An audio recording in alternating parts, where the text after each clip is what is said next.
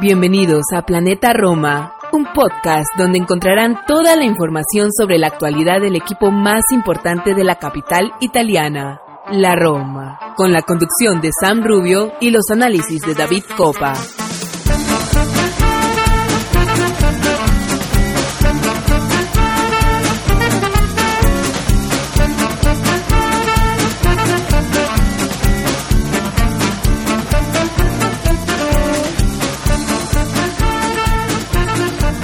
Hola, hola, ¿qué tal mis amigos? Bienvenidos a un programa más de Planeta Roma Podcast. Hoy, episodio número 219, el primero del último mes de este año 2023. Estamos grabando este podcast el viernes primero de, diciembre, eh, 2 y 30 de la tarde, hora de La Habana y de Miami, 8 de la noche, hora de, España y de Europa, eh, para comentar en este viernes primero de diciembre. Como decía, eh, eh, a la Roma. Vamos a comentar, como siempre, a nuestra querida Roma. Un empate en Suiza, un frío y empate en Suiza, en Ginebra, ante el Servet, que, que mostró mucha mejor cara eh, que la vista, sobre todo en el Olímpico. Y, vamos a hablar del resultado de esto, que eh, unas horas después las reacciones han sido como siempre, ¿no? Como somos la Roma, nos, nos decía eh, nuestro querido eh, Julián, uno de nuestros Patreon desde nuestro chat y le mandamos un saludo a Ali, a todos nuestros queridos Patreon, Diego, Martín, Irving, Ricky, Román, Iván, eh, a todos, eh, porque son muchos y se me quedan. Pero bueno, los que hemos estado más activos en, este día y donde hemos estado comentando algunas cosillas, eh, nos decía Julián, eh, no hemos caído un poco de pesimismo excesivo, pero bueno, este es nuestro ADN, esta es la Roma, y también un poco José Mourinho se fomenta que otra vez eh, el ambiente romanista y, vamos a estar hablando de esto y muchísimo más en este episodio 219 de Planeta Roma Podcast. Por suerte no voy a estar solo, me va a estar acompañando mi queridísimo y bien estimado eh, Santi Boy para tirarnos aquí algunas paredes porque ahora podemos decir, darnos estos lujos, ¿no? Ya la Roma tira paredes y nosotros también nos tiramos paredes. Luego eh, también vamos a discutir sobre Leandro Paredes que, nos han llevado bastantes preguntas en redes sociales y también a través de nuestros Patreon sobre, sobre Leandro y muchísimo más, muchísimo más y también sobre el Sassuolo Roma, por supuesto, eh, partido de este fin de semana. Eh, así que nada, eh, sin más dilación, vamos a una voz y enseguida volvemos acá a los micrófonos de Planeta Roma.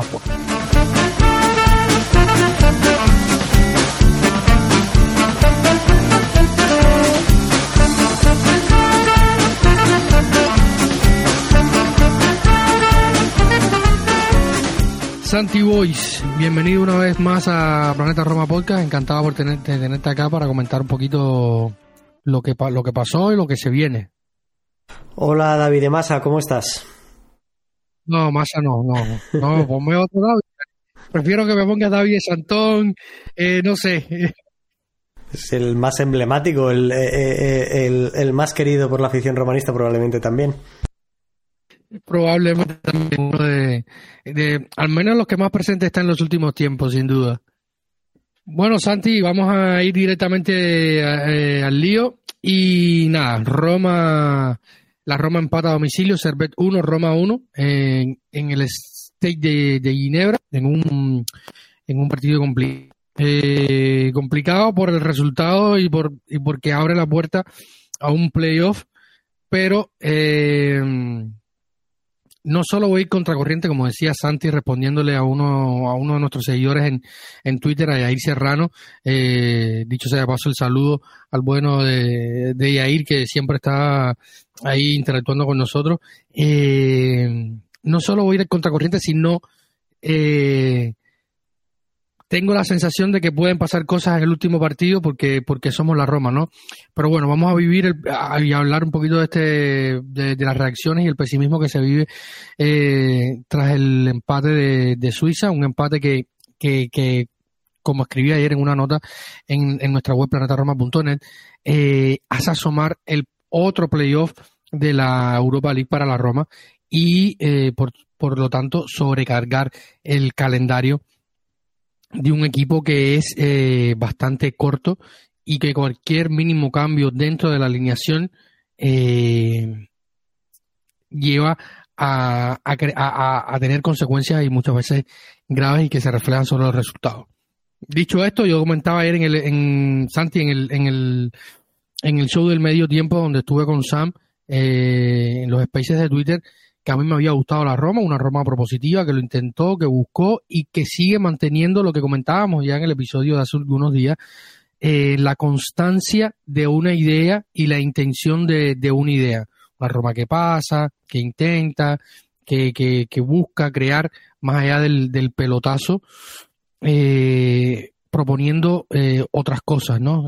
¿Cómo viste el partido y qué sensaciones te dejó el partido? Resultado aparte, aunque es un poco desligarlo porque, bueno, eh, es una obviedad, ¿no? Una cosa va de la mano de la otra. Sí, absolutamente. Eh, eh, desde una perspectiva del resultado, creo que la situación es una cuestión de que tantas otras ocasiones hemos comentado de, expectativas, ¿no? Eh, el año pasado podíamos entender ir a 16 avos de final porque nos enfrentamos a, a, un Real Betis Balompié eh, con muy buenas prestaciones. Yo en directo es de los mejores equipos que, que vi en la temporada pasada en la Liga Española y por ahí podíamos entender que fuéramos a, parar a esa ronda eliminatoria de, de, la UEFA Europa League. Pero en esta temporada, teniendo en cuenta que los rivales del grupo eran el Servet, era el, el Slavia Praga y el, y el Sheriff Tiraspol, creo que era evidente que todos entendíamos que debíamos ser primeros de grupo sí o sí. Dicho esto, que el árbol no nos deje ver el bosque, que es el título que he decidido ponerle a la columna que hago para, planetaroma.net eh, después de cada, de cada partido de competición europea. Creo que, que, hay mucho detrás del partido de la Roma, independientemente del resultado, que podría haber sido perfectamente otro, para bien o para mal, pero antiguamente, y no hace, y no hace falta que nos remontemos demasiado, los partidos de la, de la Roma eran partidos aburridos, eran sosos, eran toscos, eh, y podía entender aquello de la mediocridad. Durante muchas ocasiones, en muchos programas, tú y yo eh, conversamos eh, la temporada pasada sobre aquello de jugar bien, ¿no? entendiendo eh, jugar bien como jugar con una propuesta mucho más propositiva, mucho más activa que reactiva, como era lo habitual en la Roma. Y pues bien, yo he sido muy, muy, muy crítico con esta situación, lo he sido eh, a calzón quitado, no me tengo que esconder, no lo he hecho nunca, y a mí el juego de, de Mourinho nunca me ha convencido con, con la Roma. Siempre he considerado que tenía jugadores para proponer mucho más en los partidos.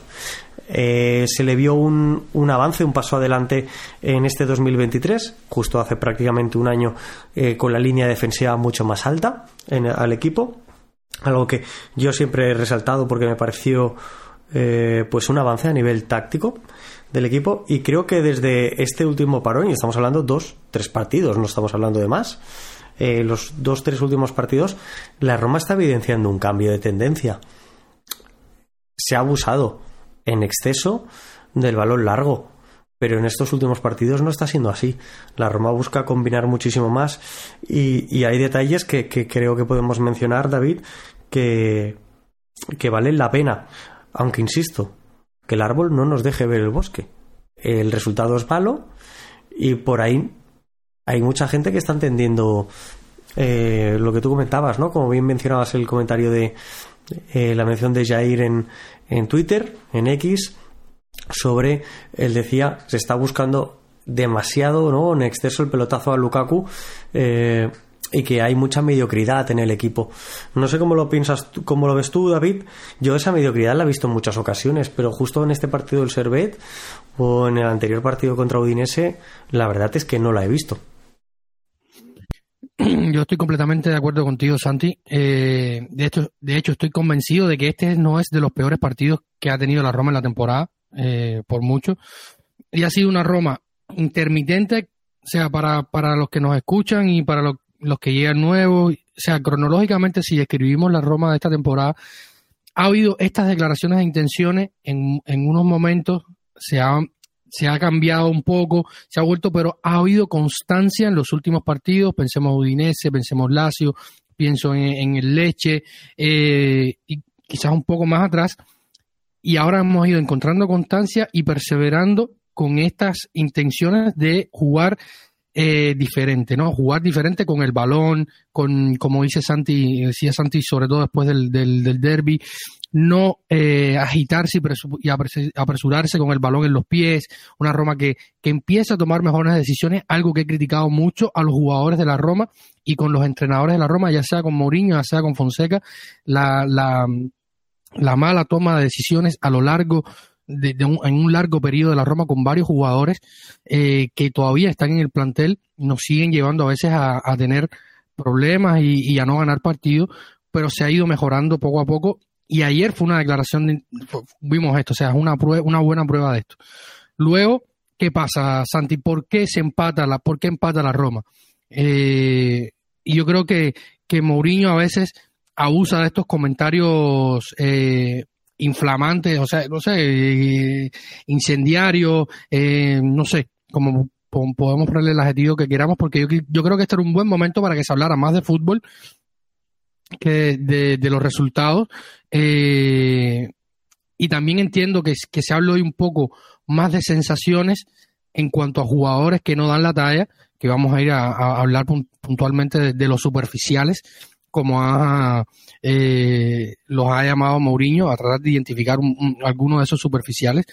Y, ¿Y por qué se empata, Santi? A mí me da un poco, te voy a, te voy a dar eh, el pie forzado y a mí me da un poco la sensación de que este a lo mejor no era el 11, viendo la previa de José Mourinho, las declaraciones, tanto a, en mesa de prensa como a Sky Sport eh, en la previa del partido, sobre todo dependiendo de la situación de Mancini. Yo creo que si hubiera estado Mancini al, al 70%, como ha estado, al 60% en los últimos tiempos, quizás no hubiera jugado Dybala, eh, quizás el Charaui no hubiera estado en la banda y hubiera jugado Zaleski y, y la conformación del once hubiera terminado eh, siendo otro y quizás el resultado hubiera sido otro.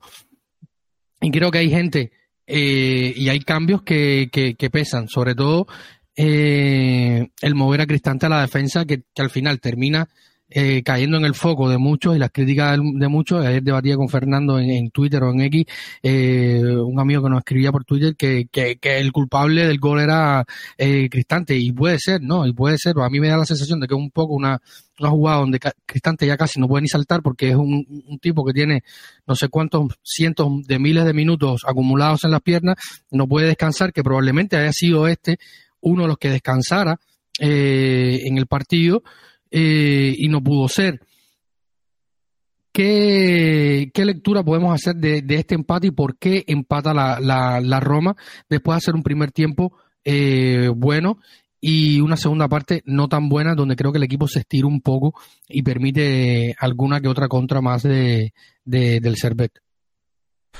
Mira, me, te voy a utilizar esto para, para hablarte de la faceta defensiva, de una situación muy clara que, que identifique durante el encuentro, por el cual creo que también llega al gol, entre otras situaciones, o, las o la mayoría de las jugadas de peligro del, cuadro, del cuadro suizo. Eh, luego ya pasamos a una parte ofensiva, si quieres, que, tratemos con, un poquito más de detalle o no. Em, defensivamente, la cuestión de Cristante.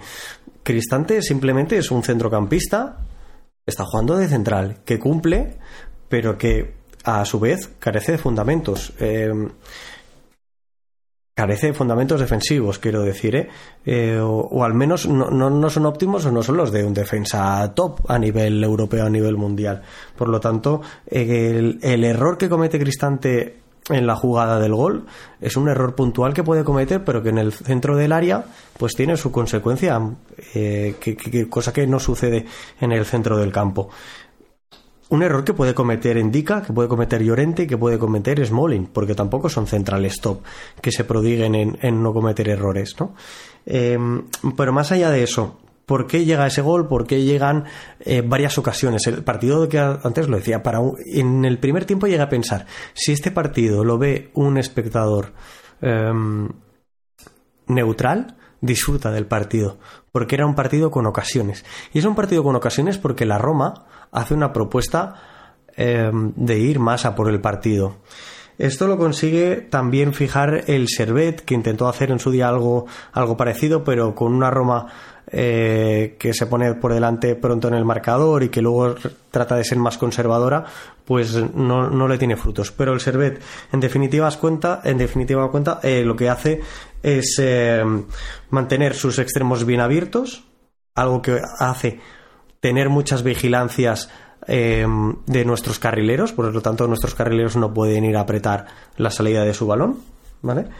Eh, el delantero centro, el, punta entre nuestros centrales y un media punta jugando entre líneas, que atiende a la, a la, a la fijación, digamos, de paredes y del tercer central de la Roma. Con esto, lo que hace es, en salida de balón estática, el Servet mantenía tres centrales y tres centrocampistas. Uno de esos tres centrales, cuando llegaba, le llegaba el balón a los pies, pues dividía el juego en conducción obligando a que Bobe, que era un interior nuestro, saltara. ¿Cuándo se producía el problema aquí para la Roma? Y que es algo que no corrigió en el vestuario eh, durante el descanso Mauriño y creo que sí que, debería haber hecho. Eh, cuando Bobe saltaba, porque siempre eran la misma secuencia, siempre le obligaban a Bobe a saltar, es decir, se quedaban nuestros dos delanteros, Lukaku y Dybala, con sus otros dos centrales. Cuando este central conduciendo hacia campo de la Roma obligaba a Bobe a saltar a por él, Bobe dejaba un interior. Este interior del Servet eh, estaba durante un tiempo libre. Si el balón conseguía llegar a él, él se podía girar, podía atacar en superioridad numérica al cuadro suizo. Si conseguía llegar mínimamente antes Paredes o Endica, porque lo, trazaban de esta forma en diagonal, la, Roma cortaba el balón, pero en la mayoría de las ocasiones el Servet conseguía recibir por dentro, en campo de la Roma, y girar el juego de cara. Y de esta forma una y otra vez, se vino repitiendo durante el primer tiempo, tenían ocasiones, tuvieron ocasiones muy claras. La Roma podría haber ganado el partido, pero el Servet también nos podría haber hecho más de uno y de dos goles. ¿eh? Tú, Svilar tuvo un muy buen encuentro. Y, en y esta situación es la que yo identifico como la clave a nivel defensivo para, la Roma. Eh, hablando de claves y de nivel defensivo, no, nos hablaba Martín, eh, nuestro querido Martín Villalba, eh, nuestro chat de Patreon sobre la posición de, Leandro Paredes, que le daba la impresión de que no saltaba mucho eh, la mitad del campo, eh, los duelos, también nos comentaban, déjame ver si, si puedo encontrar el, el, nombre en Twitter que nos escribía que Andrés nos comentaba que en los últimos partidos hay una tendencia que se repite. Paredes eh, eh, está quitando bien en medio campo, pero no habilita. Se la pasa en Dico, algún lateral eh, para, esos, eh, para esos centros a nadie.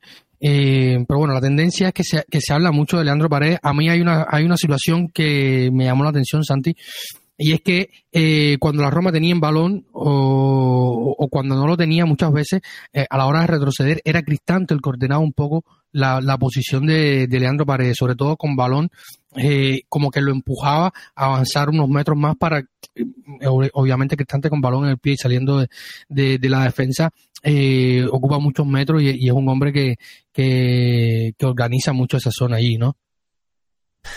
Sí, yo creo que con balón Paredes, y lo he dicho en diferentes ocasiones, con balón Paredes tiende a estar bastante, bastante acertado, bastante bien, notable, pero, pero sin él eh, muestra muchas, muchísimas debilidades.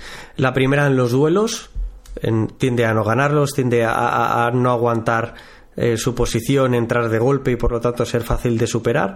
Y luego también en las vigilancias.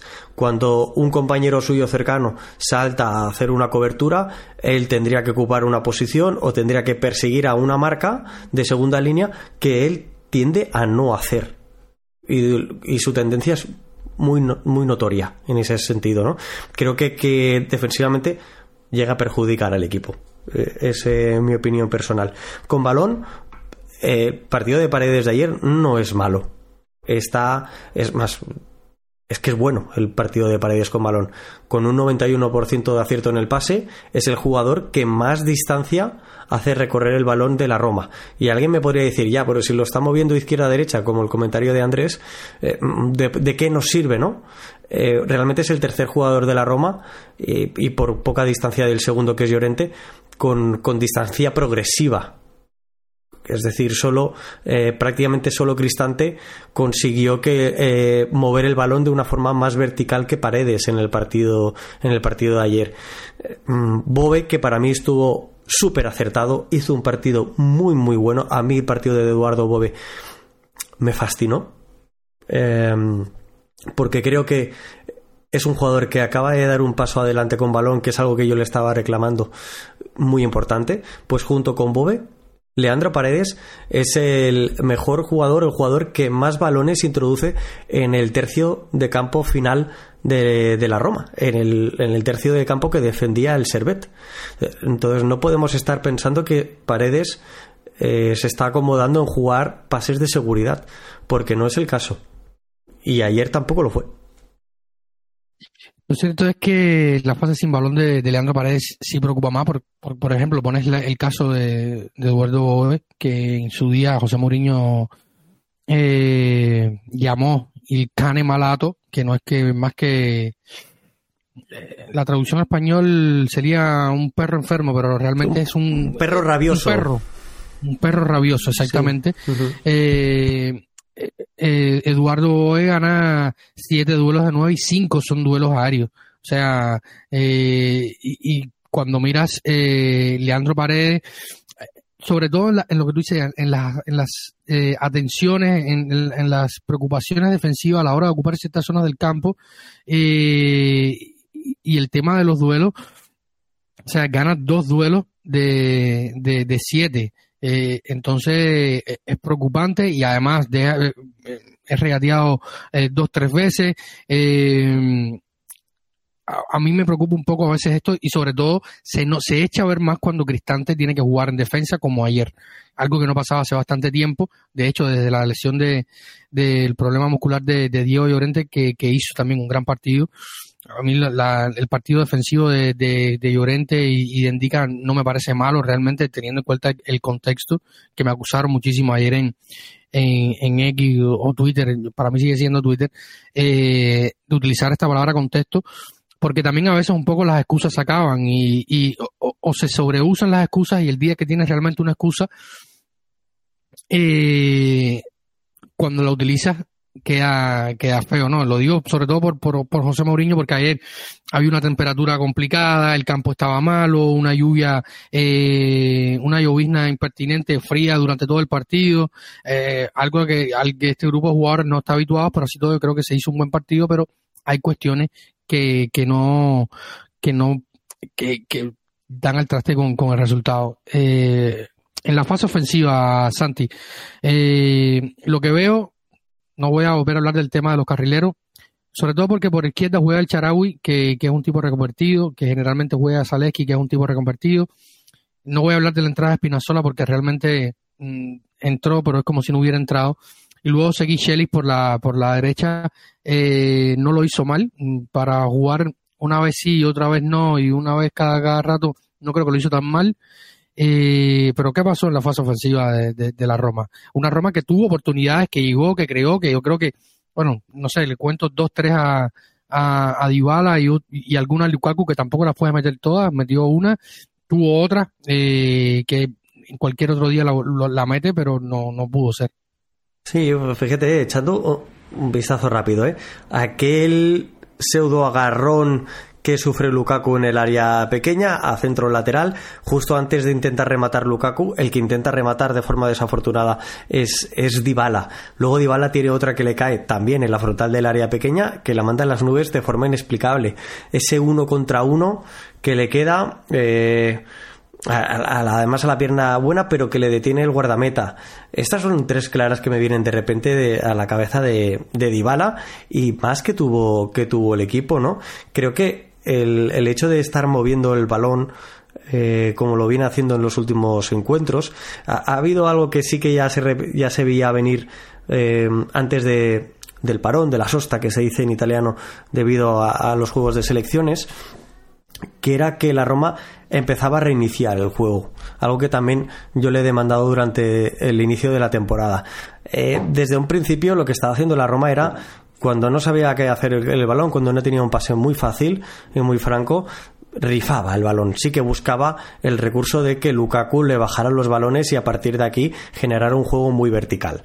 Pero ya desde los últimos partidos lo que vemos es que la Roma tiene la capacidad muy positiva de cuando no encuentra un pase vertical adecuado, el jugador se gira y reinicia el juego, es decir, vuelve a la defensa, vuelve a una fase inicial y mueve el, balón hacia, hacia, el otro, hacia el otro costado. Aquí lo único que nos puede faltar en un momento dado es imprimir mayor velocidad. Cuanto más velocidad le das al juego, más vas a mover a tu rival. Pero ayer contra el Servet sí que se hizo esto, se reinició el juego cuando era conveniente, no se rifó los balones, se jugó mucho por dentro y sobre todo tuvimos la ocasión de ver cómo eh, Aguar fijaba a uno de los centrales del Servet de la misma forma que lo hacía Lukaku. Y ellos empujaban hacia, la hacia el área rival, hacia el área que defendía el Servet, a su defensa. ¿Cuál era el propósito? Generarle un espacio a Dybala para que entre líneas tuviera libertad de, recibir donde él quisiera. Ahí juntabas calidad, juntabas paredes, juntabas bobe, juntabas pases em, relativamente verticales o de media distancia de Cristante, de Llorente, de Indica, que tiene una salida de balón soberbia y, insisto, con la punta de lanza como, como Dybala. Aquí jugó mucho la Roma y en muchas ocasiones pudimos ver cómo aglutinó jugadores, juntó calidad y cantidad en esa zona del campo para luego finalizar por el costado opuesto, para darle al Sharawi la oportunidad de finalizar jugadas con espacio encarando a su rival. Eso sí, pues ayer el Sharawi no tuvo la tarde. Muy probablemente ni él ni Aguar tuvieron, tuvieron su mejor partido y son los dos únicos jugadores del once inicial que yo considero que no estuvieron a la altura de las expectativas. Insisto, Creo que movió muy bien el juego, creo que está manejando muy bien los recursos de jugar en corto y a media distancia. Ayer jugó mucho por el costado derecho para finalizar las jugadas en el costado izquierdo, esto sobre todo durante, durante el primer tiempo, buscando, como decía antes, a, El Sharawi, y, no se está haciendo un uso excesivo de balones. Cuando eh, se busca Lukaku, ya es eh, como una opción más de jugar, no como una opción defensiva de porque me están agobiando demasiado. Ayer no fue el caso. Sin ir más lejos, el belga hace tres pases clave muy importantes que están a punto de finalizar el gol. Varios de, los, de las jugadas que he comentado antes de Dybala, el que se le queda uno para uno que acaba doliéndose porque el tackle del rival para bloquear el disparo em, acaba golpeándolo cuando él cae en el suelo en el segundo tiempo, esa jugada nace de un control bien orientado y una dejada ah, de Romelu Lukaku a Paulo Dybala. Eh, Lukaku fue con tres pases clave el jugador que más pases clave dio del partido de ayer.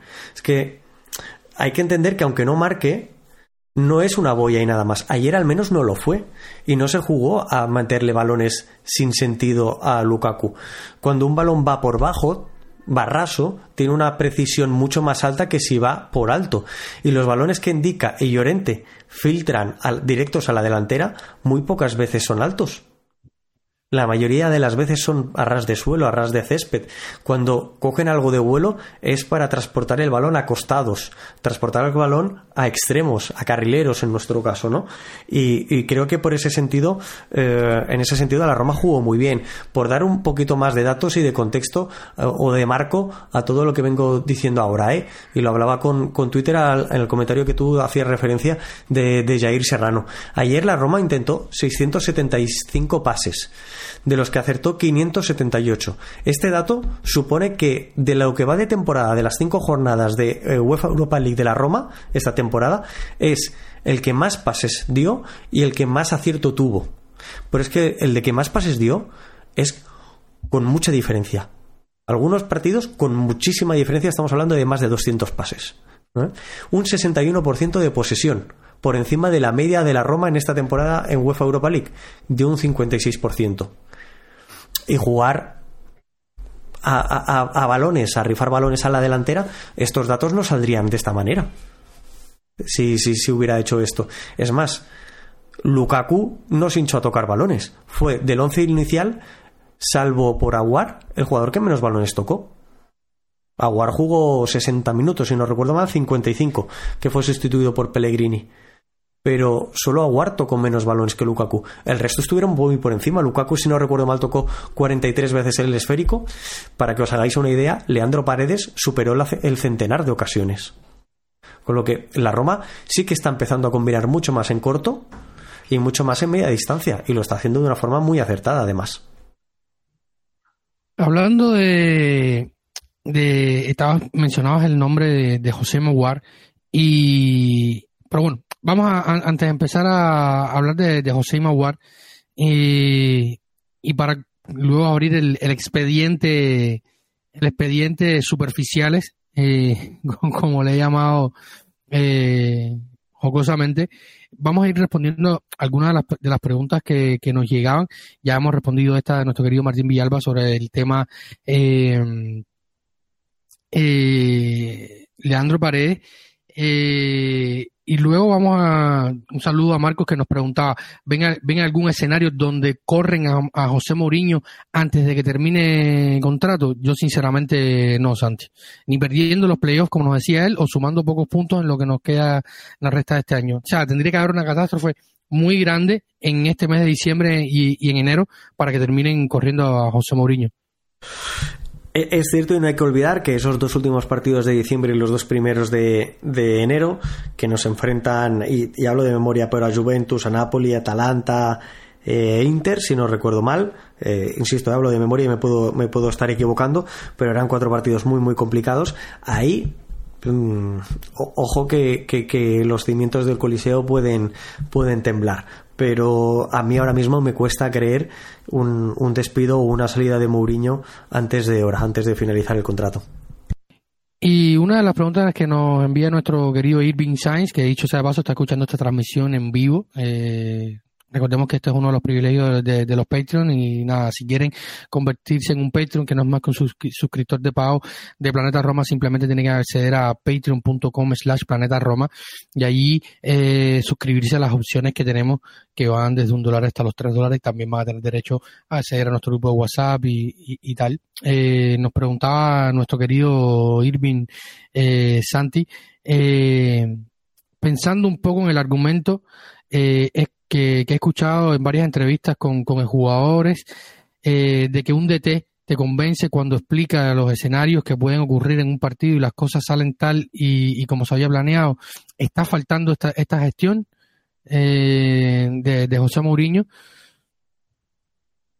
Eh, yo coincido con, Irving. es una apreciación que he oído ya de muchos de muchos jugadores, refiriéndose sobre todo a Guardiola, en el caso que, que yo he podido escuchar y, ver con, mayor asiduidad. Y, no, no, no, puedo tener esa sensación o esa apreciación eh, de una forma de una forma fiable.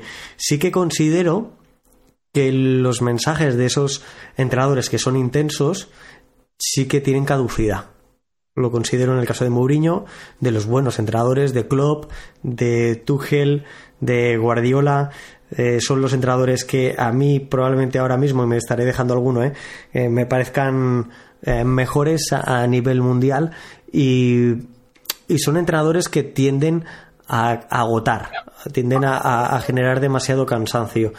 Esto solo se revierte de una forma posible, que es ir introduciendo muchísimos cambios eh, en la plantilla, algo que la Roma no tiene la facilidad económica de realizar, como si esos equipos como Liverpool, eh, Manchester City, eh, PSG, ahora en el caso de Luis Enrique, que es cierto que se acaba de iniciar un proyecto, pero Luis Enrique en el Barcelona tuvo una situación relativamente similar, por lo que yo considero que que con Mourinho sí que podemos estar viviendo eh, el final de su ciclo desde el punto de vista de que su mensaje tenga menor impacto. Ya no por que no se sucedan ciertas cosas, sino porque llega un momento que los jugadores es difícil mantener al mismo jugador durante tres temporadas consecutivas al mismo nivel de intensidad y al mismo nivel de creencia. Eso también te lo dan los resultados y te permite vivir de ello los resultados.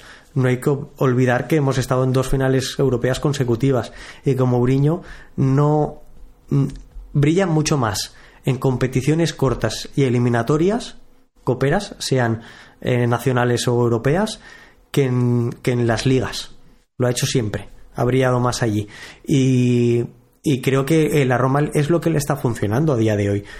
Que nosotros vayamos a jugar, salvo Hecatombe del, del Slavia, el, los 16 de final, a mí ahora no me hace pensar que esto vaya a cambiar. Creo que, que, si además podemos tener un mínimo de suerte en esa eliminatoria, el equipo va a seguir enchufado y va a seguir dando eh, mejores muestras eh, de rendimiento y resultado probablemente en Europa que en, que en Liga. Eh, en cuanto a esto, nos han llegado varios comentarios también, Santi, en, redes sociales. Eddie, por ejemplo, desde Panamá nos dice, hay que tirar Europa para poder eh, entrar en Champions eh, por medio de la liga. No, no, eso nos pregunta, ¿hay que tirar Europa para poder entrar en Champions por medio de la liga? Porque siento que en años anteriores, al no tirar Europa y fingir competir en todas las competiciones, lo, que hacemos es, este, y terminamos tirando la liga y nos quedamos sin Europa y sin Champions. Eh, y luego nos escribe Sebastano Krustovski, que es un, sobrenombre que se pone un saludo, que también nos escucha bastante. Eh, pareciera que el plan es, centrarse en la liga y hacer lo mejor que se pueda en Europa, pero con resultados muy complicados en ambas competencias. Falta ver qué pasa en Copa. Bueno, no quiero pensar ni la, Copa Italia porque realmente nos toca uno de los cocos, el, el cremonese o el queso crema como lo, han bautizado Irving en nuestro grupo de, de, Patreons. La realidad es una, Santi. José Mourinho lo ha dicho una y mil veces y, creo que va a seguir así hasta el fin de, de sus días como entrenador. No escoge, eh, no escoge objetivos. Y esto a mí me gusta un poco porque a mí me gusta siempre ir a por todas en cualquier competición y pienso que, uno, la Roma en este momento no tiene plantel como para decir, eh, a día de hoy, eh, primero de diciembre de 2023, es muy difícil hacer rotaciones porque hay muchos jugadores que están fuera, hay jugadores que no dan la talla, hay otros que, o sea, hay muchos problemas en el, plantel para hacer grandes rotaciones como para decir, eh, y así todo, hoy pasaba un dato, déjame ver si lo, lo, logro encontrar, Santi.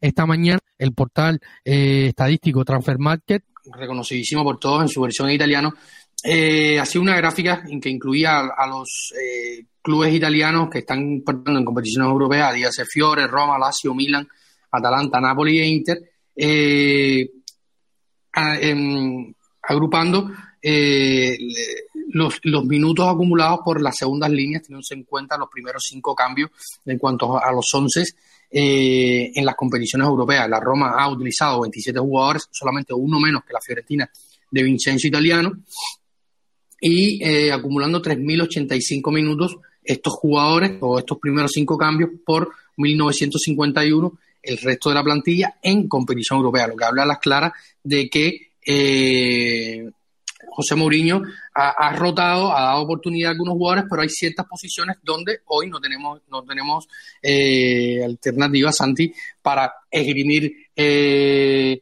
em, qué torneo voy a competir, qué voy a hacer más, y, yo creo que como decía antes, uno, José Mourinho no es un entrenador de elegir objetivos, a menos que, como él dijo hace algunos días, ya estemos en un punto donde sí tengamos que decidir, como probablemente se ha hecho en las últimas temporadas, pero en este momento, eh, donde todavía hay muchas cosas en juego, no veo a la Roma de José Mourinho eligiendo eh, competiciones y tampoco hay mucho como para meter manos y tener eh, muchos jugadores para, para, para cambiar. Hay un caso, el que lo ha mencionado él, que es una pena que Asmund no haya estado, que Christensen no haya estado, porque estoy seguro que ayer mismo, si Christensen llega a estar disponible, hubiera jugado probablemente de central en lugar de, de Mancini y no hubiera estado Cristante o hubiera estado en medio Cristante, en fin. Eh, yo eh, pienso, pienso similar. Ahora mismo me cuesta creer que, que Mourinho sea sea capaz de, decidirse por una competición en detrimento de otra. Creo que es demasiado pronto para ello, pese a lo que, como tú creo que lo has dicho de una forma muy acertada. La plantilla no es que no sea amplia. Lo único que sucede es que tenemos una línea de ellas, que es la defensiva, la que es cortísima. Corta no, cortísima. El resto son amplias. Porque tienes lesionado a Renato Sánchez, pero has tenido a Bobe jugando. Eh, el problema de Aguar es que Aguar no da el rendimiento, no es que no tengas un jugador, es que no te está dando el rendimiento. Y en la delantera, eh, bueno, pues tenemos a Timmy Aram lesionado, pero por lo demás, los otros cuatro jugadores tienden a, estar relativamente disponibles más allá de, de, pues bueno, sobresaltos que tenemos con, con Dybala, ¿no? Creo que en general las lesiones le suceden a todos los los equipos y debemos dejar de, escudarnos en ellas. Y si no queremos lesiones, pues tendremos que elegir a jugadores que que bueno que pueda eh, que pueda comprar o que pueda adquirir la Roma en base a una cesión pero que no tengan el historial clínico y si no se llama Renato Sánchez y, se llama Perico de los Palotes y no es tan conocido como Renato Sánchez y ni tiene eh, la carrera deportiva suya pero tampoco tiene su historia al médico, pues quizás nos es más rentable. Y quizás eh, deportivamente no, no, sale bien, quizás no, no lo sé. Pero evidentemente eh, traerse a Aguar, que, que, en las últimas temporadas ha sido muy irregular a nivel de rendimiento, traerse a Renato Sánchez, que lo ha sido a nivel de, de salud, son lo que estamos viviendo ahora no es una anomalía en, su, en sus carreras deportivas y por lo tanto tú ya has asumido ese riesgo. Creo que la única línea que se nos ha quedado muy muy muy corta, lo sabemos desde el primer día, es una obviedad, es la línea defensiva. Pero más allá de eso, la Roma tiene plantilla para competir una UEFA Europa League y una y un cuarto puesto de Liga de, Liga de Campeones en Serie. Ahora sí vamos a abrir el expediente el expediente superficial de Santi, no lo digo, como decía antes, lo, digo de manera jocosa, pero sobre todo para realizar el porqué. Y uno de los nombres mirados, lo hemos comentado ya, lo has mencionado ya dos veces, eh, y yo también lo he mencionado otro par, que es José Maguar. Y eh, me cuesta pensar de que José Maguar se apostó por José Maguar para reconvertir a José Aguar en un, jugador de José Mourinho, como dice él, como incluso se refirió a, al propio eh, después de ese partido contra el Udinese, donde entró de cambio y aportó, donde eh, ha ido entrando en dinámica poco a poco, pero a lo mejor Asmun es más fácil llevarlo a ser jugador de Mourinho porque es un, atacante y, y, impregnarle ciertas cosas de la fase defensiva, pues ok, pero si se apostó por José Maguar pensando en esto, eh, los que tomaron la decisión están en graves problemas, porque primero había que ver a José Maguire de dónde venía, eh, cómo ha sido en su carrera y lo que podría ser. Eh, yo creo que, era una apuesta un poco arriesgada si la intención era esta. Absolutamente. Yo creo que la intención era tener un recambio de mucha calidad técnica de, de, de un Lorenzo Pellegrini que en la última temporada estuvo eh, estuvo muy por debajo de, de, lo que nosotros necesitábamos y esperábamos también de él, ¿no? Eh, eso sí, la realidad es que eh, Aguar no, está consiguiendo tener continuidad. Eh, hay una evidente falta de confianza en su juego y pasa inadvertido en todos los partidos que viene jugando. Empezó bastante mejor la temporada de lo que está jugando ahora mismo. Eh, ya no hablo ni siquiera de cantidad de minutos, sino de la calidad de los minutos, sean muchos o pocos de los que juega, y ahora mismo es un jugador absolutamente intrascendente e imprescindible. Cuando yo mismo en este programa eh, dije que el jugador más imprescindible en el centro del campo era él, el más importante eh, Cristante, y lo sigo pensando, y el más imprescindible Aguar, porque era el jugador de una calidad técnica más diferencial y que podía, podía sernos muy útil a la hora de cambiar el signo de los partidos. Sin embargo, estamos viendo un Aguar absolutamente difuminado en los partidos y, el, y en el contexto global de la temporada. Y, sin embargo, por ejemplo, ahora un Pellegrini que ha vuelto de lesión ya ha vuelto con, con muy, muy buen aspecto, la verdad. Otro de los que podrían ser los, eh, los superficiales Santi, se hablaba mucho en la prensa, se mencionaba un nombre que a mí yo no lo incluiría en este listado para nada, eh, que es el de Indica. Se ha mencionado el nombre de Espinazola, se ha mencionado el, nombre de Renato Sánchez.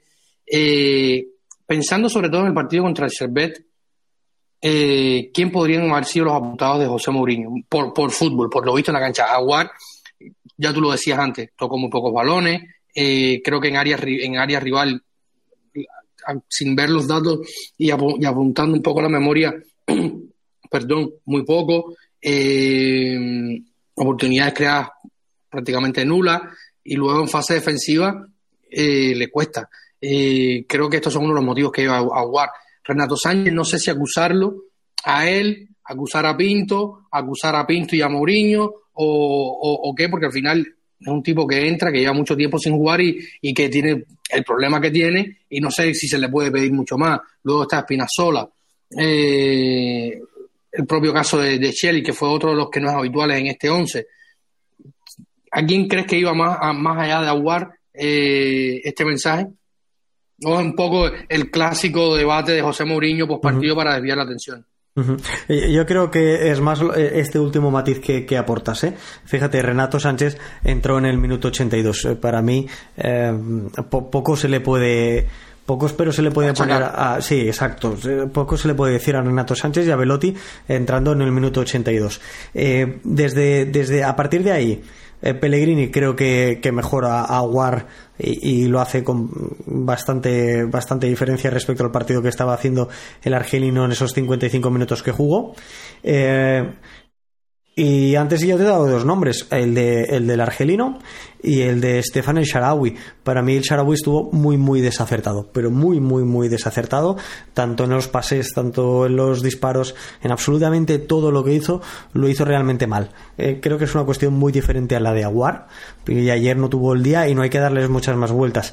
El único pero que pondría en este sentido es que, se me antojó demasiado tarde el cambio del Sharawi por Spinazzola, eh, que fue en el minuto 74.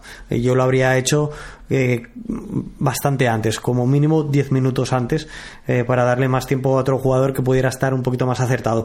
Spinachola lo que sí que hizo muy bien que no hizo eh, el Sharawi es ganar más línea de fondo. Es un jugador que, que no encara tanto a portería como, como lo hace el, el es normal, son características diferentes, son jugadores de naturaleza diferente, pero el problema de Spinachola, y lo hemos comentado muchas veces, es es una cuestión de, de, calidad de los centros, de no querer definir con la izquierda y perder la posición, perder la ventaja competitiva. Y hay una cuestión de, también antes hablaba de fundamento defensivo en el caso de Cristante, voy a hacerlo ahora eh, de fundamento ofensivo en el caso de, de cuando tú controlas con el balón, el balón con el pie derecho, que es su bueno, eh, cuando recibe pegado a la línea de banda. Si ahora todos los que me estáis escuchando os imagináis eh, una jugada en la que Spenachola reciba de indica un pase vertical y sea encimado por un defensor, si él recibe el balón con la derecha, va a tener lejos al rival, ¿cierto?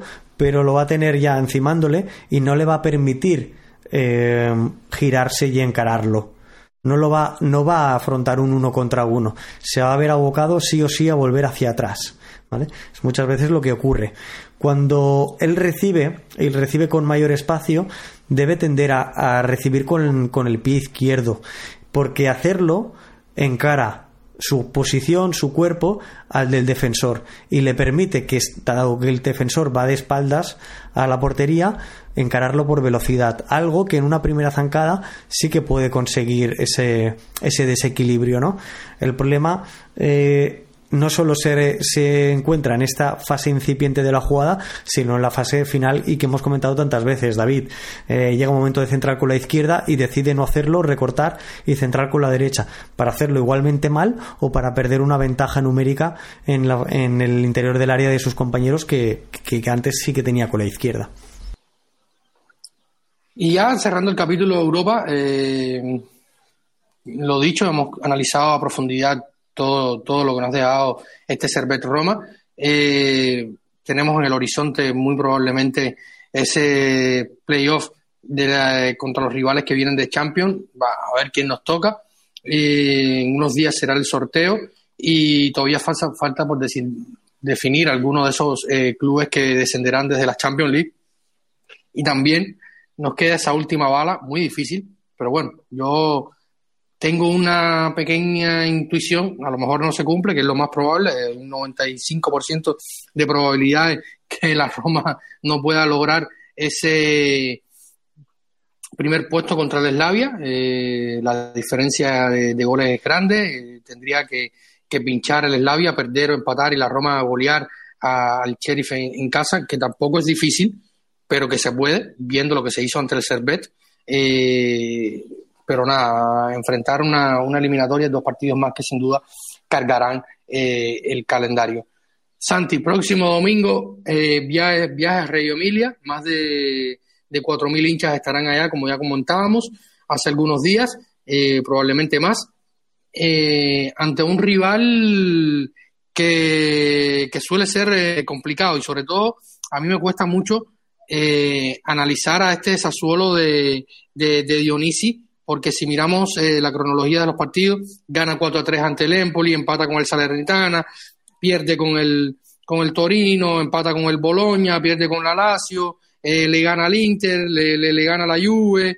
Eh, es, vaya, una, una montaña rusa de emociones más que lo puede ser la Roma, siendo el Sassuolo un equipo de que sabemos que todo tiene sus, sus características, y, pero no deja de ser un rival de, de, cuidado, con jugadores interesantes como Berardi, Pinamonti, que, que, nos suele marcar bastantes veces. Eh, no sé si tú lo tendrás más a mano ahí para buscarlo, pero nos ha marcado, recordándole con el recuerdo con Frosinone, nos marcó, eh, creo que en el, en, el estadio del Frosinone en un partido, nos marcó, si mal no recuerdo, con, con el Empoli y nos marcó ya también con el, con el, con el Sassuolo, eh, Arnau Laurentier eh, y toda la legión de, ex Roma Volpato, Viña, Misori, que están en el conjunto eh, Nero Verde, Sánchez.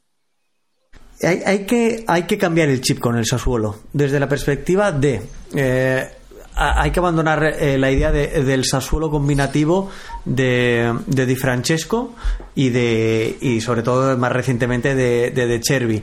Eh, Dionisi le está dando aún más vueltas de tuerca, muy probablemente por una falta de calidad en la plantilla, en la que ha ido vendiendo piezas eh, claves y determinantes a excepción de Berardi y que no ha sabido ir supliendo al mismo nivel. Evidentemente esto es complicadísimo de hacer. Y a partir de aquí hay, que, entender el, juego del Sassuolo de una forma diferente. Es un equipo, un equipo bastante más vertical. Es de los equipos de la serie que más balones en largo juega. Ojo, ¿eh? Ya no es ese equipo de Cherby que salía jugando desde Consigli.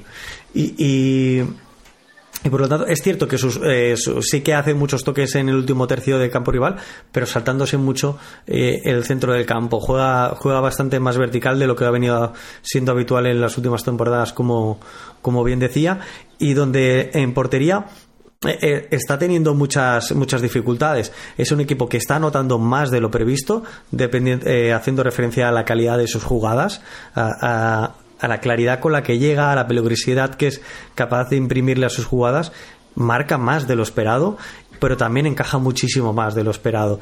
Eh, a mí nunca me ha parecido un portero de garantías. Entendía que con De Chervi jugara porque con los pies tiene un atrevimiento que muchos otros no tienen, pero es que bajo el arco me parece un portero eh, muy limitado. Probablemente bajo mi punto de vista, de los peores de la Serie A. Y esta temporada, no solo a él, sino al, conjunto completo a nivel defensivo, se le están viendo muchas costuras. Están cajando muchos goles. Y es algo que la Roma tiene que saber explotar. Tiene que, encontrar la fórmula de, marcar, de marcar más goles que, el Sassuolo. Eh, obviamente, acabo de decir una, una algo que es muy lógico, pero insisto, no es un rival al que no se le puede hacer daño. Se le puede hacer y mucho de daño. Hay que controlar los balones aéreos y que tengamos mucho cuidado a la espalda del carrilero porque lo van a buscar con Berardi, sí o sí, encarando a Indica, que recordemos que de los tres, de los tres centrales es el que más debilidades eh, defensivas tiene a día de hoy. Yo siempre he tenido la misma sensación, Santi, con Consigli, pero pasan los años y pasan los entrenadores eh, habría que remontarse a la época de cuando ascendió el Sassuolo, que dicho sea de paso, desde que el Sassuolo ascendió a la Serie A, jamás ha descendido. Yo creo que esto es un mérito importante y no recuerdo algo similar desde el Kievo Verona de principios de siglo, que pasó, o sea, era un equipo que no tenía tradición ninguna en Serie A, llegó a la Serie A y se estableció por más de una década la Serie A, algo que se ha hecho en Sassuolo y lo ha hecho bien porque eh, era otra época de fútbol en cuanto a gestión también empresarial, la, del Kievo, que, tuvo buenos equipos, de hecho la Roma se surtió de varios jugadores, como también lo hizo la Serie A, pero Sassuolo lo ha hecho con una base sólida, con una empresa sólida detrás y con, y con conceptos eh, muy, muy sólidos. Lo, ha hecho eh, el Sassuolo y, y, es un equipo que, hablando en defensa, 24 goles encajados, uno de los, de los que más eh, dentro de la Serie A. Y, por ejemplo, para el partido contra, contra Roma no estará Matías Vitti, que es uno de los defensores, que, y que ha venido siendo habitual, por lo tanto, por ese costado izquierdo debería estar Matías Viñas, el, resto de la, de la saga debería estar compuesta por, por eh, Martin Ehrlich, el, croata, eh, Ruan Tresoldi y eh, Jeremy, Jeremy Toljan, eh, el alemán de 29 años que llegó en su día desde el Borussia Dortmund al, al Sassuolo. Yo creo que las claves pasan por aquí, ¿no? Romelu Lukaku y, y, y Paulo Dybala eh, en un 11 que, que, no debería variar mucho, debería recuperar José Mourinho, Gianluca Mancini en la línea centrales, en medio del campo debería estar Cristante, eh, Leandro Paredes y Lorenzo Pellegrini, habrá que ver los flancos si, si retorna Ricky Cadro y en la izquierda si decide por Espinazola y arriba eh, Romelu Lukaku y Pablo, Pablo Dybala. En mi única duda en este momento es el costado izquierdo, no sé si seguirá apostando por Espinazola, que entró en partido en curso contra el Servet, eh, a mí me hubiera gustado ver a Zaleski, que, lo ha estado haciendo francamente bien cuando ha entrado de cambio y, con la selección polaca Sánchez. Mm, veremos, tengo dudas eh, en ese sentido, pero creo que, la, imperiosa necesidad de un resultado positivo nos va a llevar a poner el equipo que tú comentabas. Eh, insisto también con la, con la duda de Zalewski o, o, Spinazzola. No, no, me espero muchas más sorpresas. Creo que Pellegrini saldrá de titular. Veremos si Bobe parte de inicio por darle descanso a Cristante o a Paredes, sobre todo en ese sentido. Pero, pero no, no, me sorprendería nada ver un equipo, vamos a decir, de gala, ¿no? Para, para entendernos y dicho, dicho mal y pronto porque además vamos a tener el balón. Eh, el Sassuolo, como antes os comentaba, mm, eh, es un equipo que ha cambiado un poco su, su idea y, o, lo ha cambiado bastante. Tanto es así que es de los equipos también que menos posesión tiene de la Serie A, por lo que tiene 10 puntos menos de eh, porcentuales de, de, posesión que la Roma. Lo, lo habitual eh, lo esperado para ver eh, es que la Roma tenga, tenga el partido dominado con balón, que se juegue en el centro del campo como ha venido siendo habitual en los últimos encuentros y, que tengamos ocasiones. Hay que estar fuertes atrás. La Roma está haciendo algo eh, que no consiguió hacer del todo al principio, pero al final del encuentro sí contra el Servet, que fue detener posibles transiciones, pero en ataque estático sufrió bastante, como he dicho antes, con este tipo de estrategia del cuadro suizo.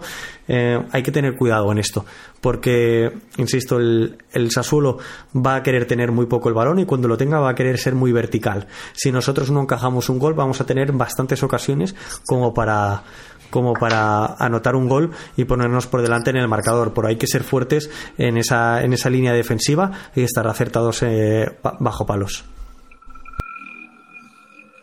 Eh, sin duda un partido importante, sobre todo viendo el calendario. La jornada ha empezado de la Serie A, la jornada número 14 de la Serie A ha empezado este viernes primero de diciembre. Eh, en el momento en que estamos grabando, está ganando la Juventus al Monza, 1-0 eh, gol de, de Adrien de Rabiot. luego este sábado la cartera lleno a Empoli, Lazio Cagliari, Milan Frosinone. el domingo procederán los encuentros con el Leche Bologna, Fiore Salernitana, Udinese Gelas Verona, eh, Sassuolo eh, Roma en el Mapei, eh, Napoli Inter, un partido que pudiera aprovechar la, Roma, sacando los tres puntos, meterle presión al, al Napoli de, de, Walter Massari que recibirá al Inter, que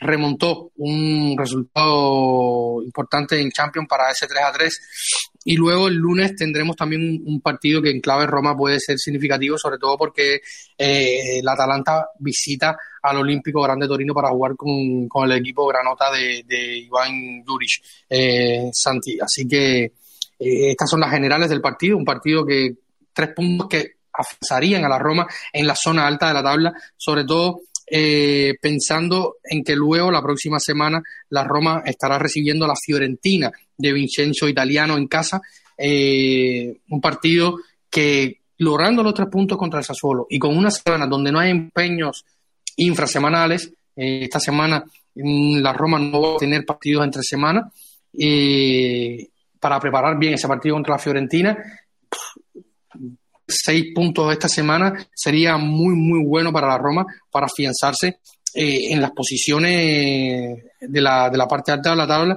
también pensando que de momento, tras estos partidos, la Roma tendrá que enfrentarse eh, a un rival que está muy cerca, que es el Bologna de, de Mota. Eh, hay que estar al lado del equipo. es el momento, el equipo está evidenciando que está pasando por una fase de o una tendencia de cambio creo que es muy positiva, creo que nos puede llevar a, lograr un objetivo, pero que también tiene su, su, etapa o su fase de transición y dentro de ello eh, de, no salirte los resultados como esperas. Pese a ello y pese al eh, traspiés sufrido en Europa League, que para mi gusto, bajo mi punto de vista, fue en la pasada jornada contra, contra el propio Slavia y no contra el Servet en sí. Eh, creo que, que este partido, lo dijimos en el anterior programa, David, contra el Sassuolo, es el más asequible de los próximos que nos vienen en todo el mes de diciembre. Así que hay que estar al lado del equipo, hay que apoyarlo.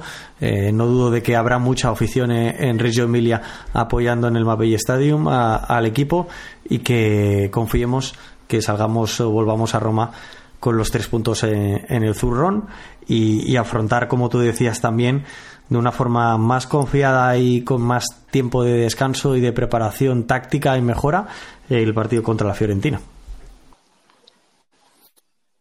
Para ir cerrando, Santi, este episodio número 219, eh, dicho sea paso, un saludo a todos los que nos escuchan en México.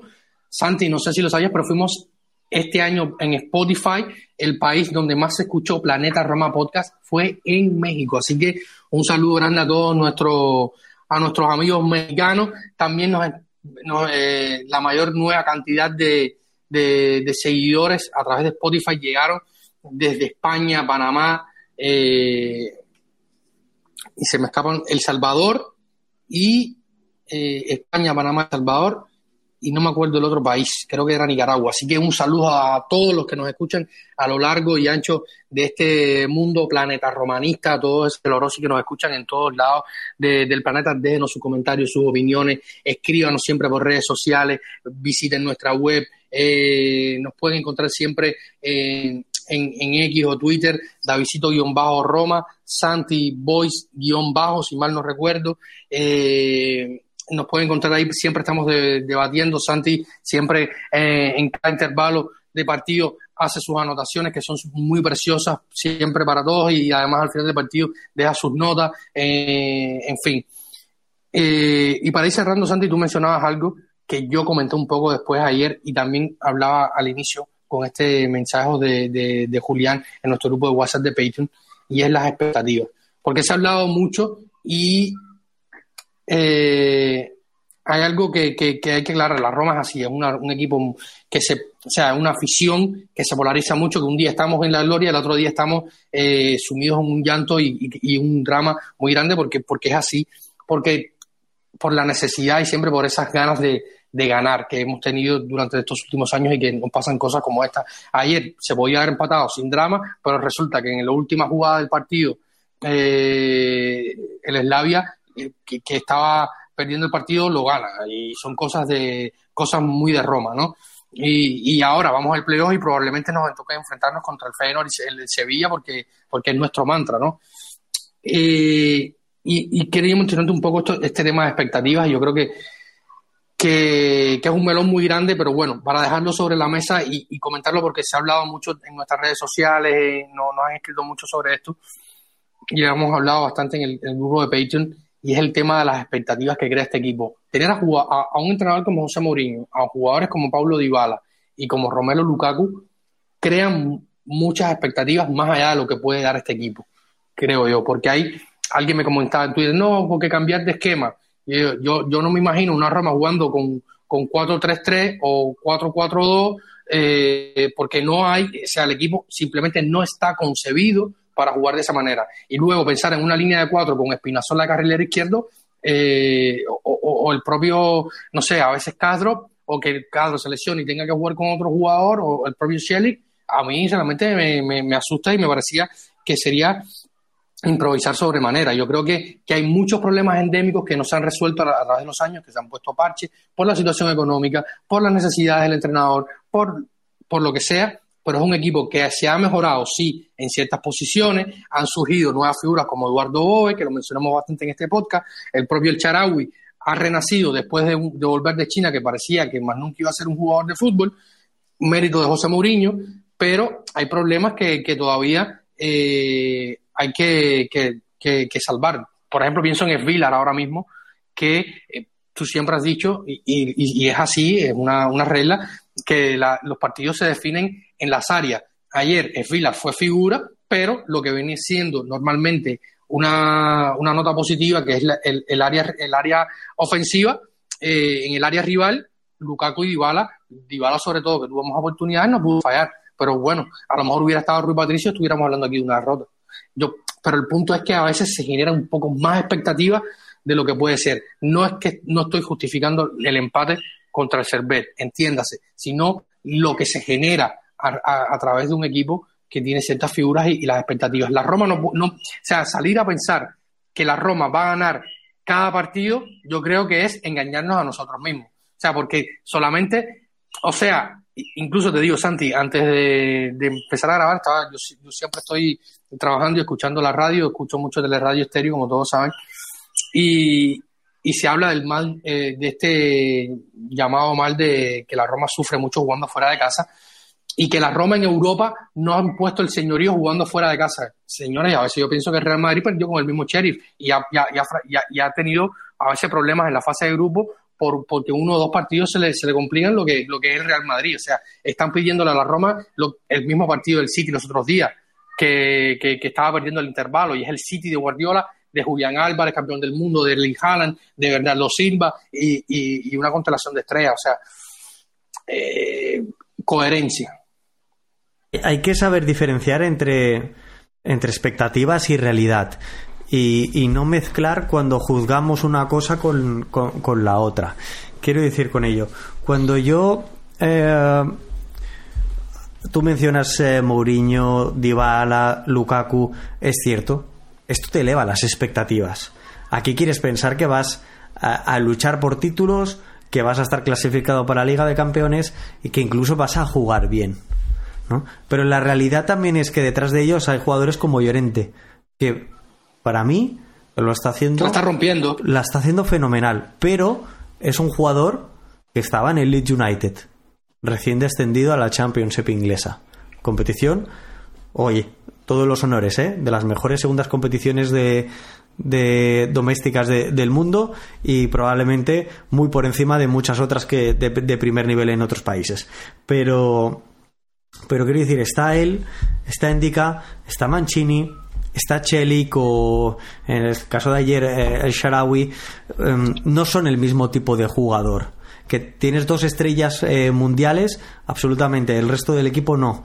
Que debes eh, saber compensarlo sí. Y eso se trabaja con el tiempo. Para mí la expectativa es valorable a final de temporada ¿no? y luego analizo la, la realidad. Y la realidad a mí me dice que en las últimas semanas está habiendo un cambio que yo esperaba y demandaba desde hacía mucho tiempo y que eso me hace estar contento porque me lleva a pensar que si el equipo es capaz de seguir esta dinámica y esta tendencia de cambio, en cuanto lo consolide, va a tener muchos más argumentos para ganar más partidos de los que ha hecho hasta ahora. Si no nos dejamos en esta etapa de transición más tiempo de, juego, hablo, ¿eh? hago referencia, más, eh, más puntos o muchos puntos, vamos a ser capaces de competir por nuestros objetivos. Y creo que lo haremos con una solidez mayor a lo que lo estábamos afrontando o como lo estábamos afrontando a principio de temporada. Pero insisto, una cosa es mi expectativa, el cómo vamos a acabar la temporada, qué, son, qué resultados debemos conseguir o cómo debemos jugar, y otra cosa es la realidad, en qué momento estamos. Estamos en un momento en el que el equipo está tratando de jugar de una manera diferente para explotar sus virtudes, que son una defensa con una calidad ofensiva en el pase mucho más alta que la de la temporada pasada y unos jugadores en ataque que son capaces de combinar muy bien en corto para generarse unas ocasiones de peligro más francas. Lo normal sería, insisto, que ayer Dybala hubiera metido dos goles. Que sería lo normal. Y muy probablemente en la tendencia en la que venía el Sharawi, el Sharawi también debería haber marcado un gol. Pero no se dio. Y esto es fútbol, señoras y señores, esto es fútbol. Hay días que son mejores, hay días que son peores, hay días que ves la portería como una piscina y hay otros días en los que la pelota no entra. El que sí que es cierto es que somos una afición efervescente como la ciudad, una afición eh, que siempre vivimos a flor de piel. Y eso es muy bueno para unas cosas y es muy malo para otras, porque nos dan ganas de quemar la ciudad entera hoy.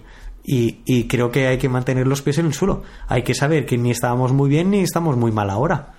Eh, hay que afrontar el próximo partido con ganas y con energía y nada más. Y antes de cerrar la última pregunta, porque hablabas de, de un tema que, que, nos pregunta nuestro querido Irving Sainz, que nos mandó hoy un montón de preguntas, estaba bastante activo. ¿Creen que ya se debe empezar a planificar esta y la siguiente temporada sin contar con, con Chris Smalling, cambiar la forma de defender con y sin balón? partiendo de que con Smalling gana mucha solidez, pero no es joven, las lesiones, los ovnis y todo apunta a que en el corto plazo se debe prescindir de su servicio.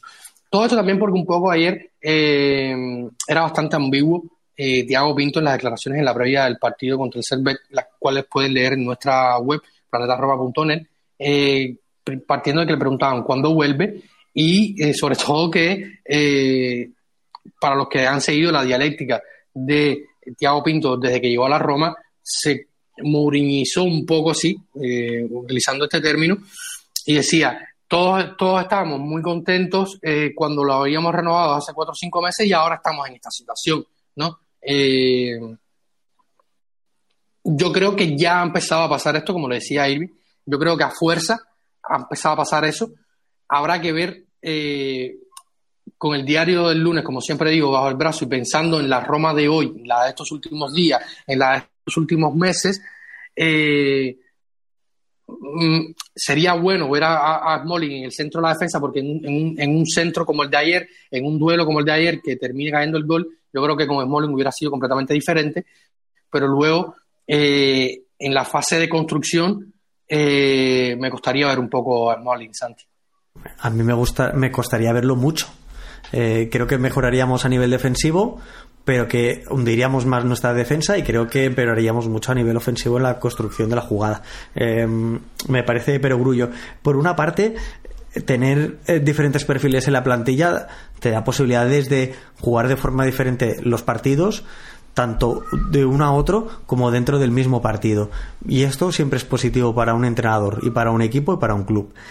Eh, pero por otra parte, lo que sí que me parece evidente, eh, desconozco lo que sucederá en el vestuario, pero que en el terreno de juego Smolin ha perdido ascendencia. Su inactividad prolongada en el tiempo y las buenas prestaciones de Llorente creo que hacen que el equipo ahora mismo se esté acomodando mucho y que vaya a ser difícil que vuelva atrás con facilidad. O vuelva atrás me refiero a jugar con Smalling, con Smolin y por lo tanto es eh, tener un equipo bastante más estirado de lo que está intentando ser hasta ahora. No tendría ningún sentido que ahora haya un, este, estemos viendo la evidencia de que el equipo trata de estar junto en fase ofensiva y en fase defensiva y sin embargo después nos volvamos a poner a Smolin y nos estiremos demasiado. Con lo cual, a, mí la, la, posible venta de Smolin ahora mismo no me dolería. Cuestión de circunstancias y cuestión de tiempos. yo celebraba su continuidad y ahora mismo no me dolería porque estoy tremendamente satisfecho del rendimiento de los centrales. Completamente de acuerdo, Santi. De hecho, yo ahora mismo no me lo imagino eh, siendo titular en la Roma. Sin, sin, más. O sea, no, no sé. O sea, me costaría mucho sacar a Mancini, eh, a menos que esté lesionado, y, lo mismo vale para Andica y para, para Llorente, realmente, porque me gusta lo que está haciendo la Roma, sinceramente. Así que bueno, eh, sin más dilación hemos llegado al final de este episodio, ya hemos comentado bastantes situaciones, bastante problemáticas y hemos analizado un poco la Roma que el próximo domingo estará jugando en el Mapei y esperemos sacar con los tres puntos para eh, consolidar su, su estadía en las partes altas de la tabla y muy pegada a la zona Champions esperando que pase en ese duelo del Maradona entre Napoli e Inter de, de, Milán. Así que, sin más, muchísimas gracias a todos. Empezamos el último mes del año con podcast, así que se vendrán muchísimos más y vamos a estar, como siempre, haciendo nuestro especial de cada año, eh, analizando el año calendario y, analizando los mejores partidos del año, los mejores goles del año, los mejores jugadores del año, como siempre hacemos eh, durante el año calendario, fichajes y, tal, ese, este, este eh, este juego que hacemos un poco eh, acá en Planeta Roma Podcast. Así que manténganse conectados. Recuerden que estamos en todas las plataformas de redes sociales y allí nos pueden encontrar también, sobre todo en nuestra web planetaroma.net. Saludos, Santi. Muchísimas gracias siempre por estar acá y, y conversar un poco de, de lo que nos gusta, que es la Roma. Un placer. Hasta la próxima. Un saludo y nada, manténganse conectados. Recuerden que siempre lo más importante es Forza Roma.